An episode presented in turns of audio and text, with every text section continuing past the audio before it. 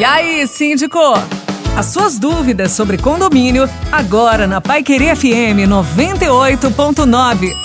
Mais uma vez com o quadro E aí, síndico dentro do Rádio Notícias, segunda edição. Boa noite, Jadson. Boa noite, Éder. Boa noite a todos. Jadson, portaria remota. Como funciona essa modalidade? Essa é uma modalidade tecnológica para os condomínios, né, Éder?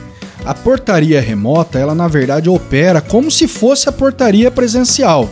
No entanto, o porteiro, ao invés de estar dentro da guarita do condomínio, está na verdade numa central de monitoramento, conversando pelo interfone com os moradores ou com os visitantes de forma remota.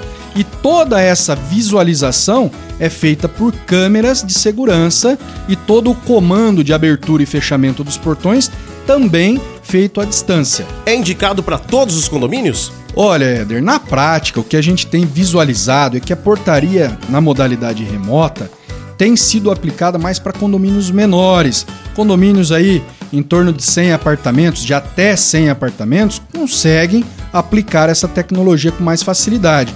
Condomínios com muitos apartamentos já fica um pouco mais difícil essa viabilidade. Ô Jadson, mas é vantagem para o condomínio adotar essa modalidade? Então, Éder, na verdade, torna-se vantajoso, como eu disse, para condomínios menores, porque diminui o custo mensal desse serviço.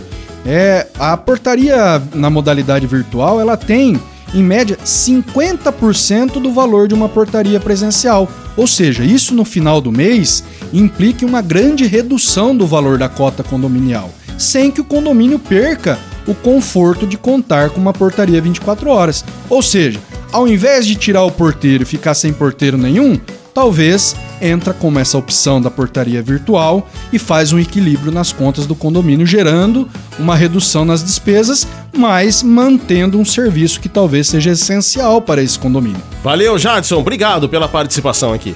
Obrigado a todos e até mais.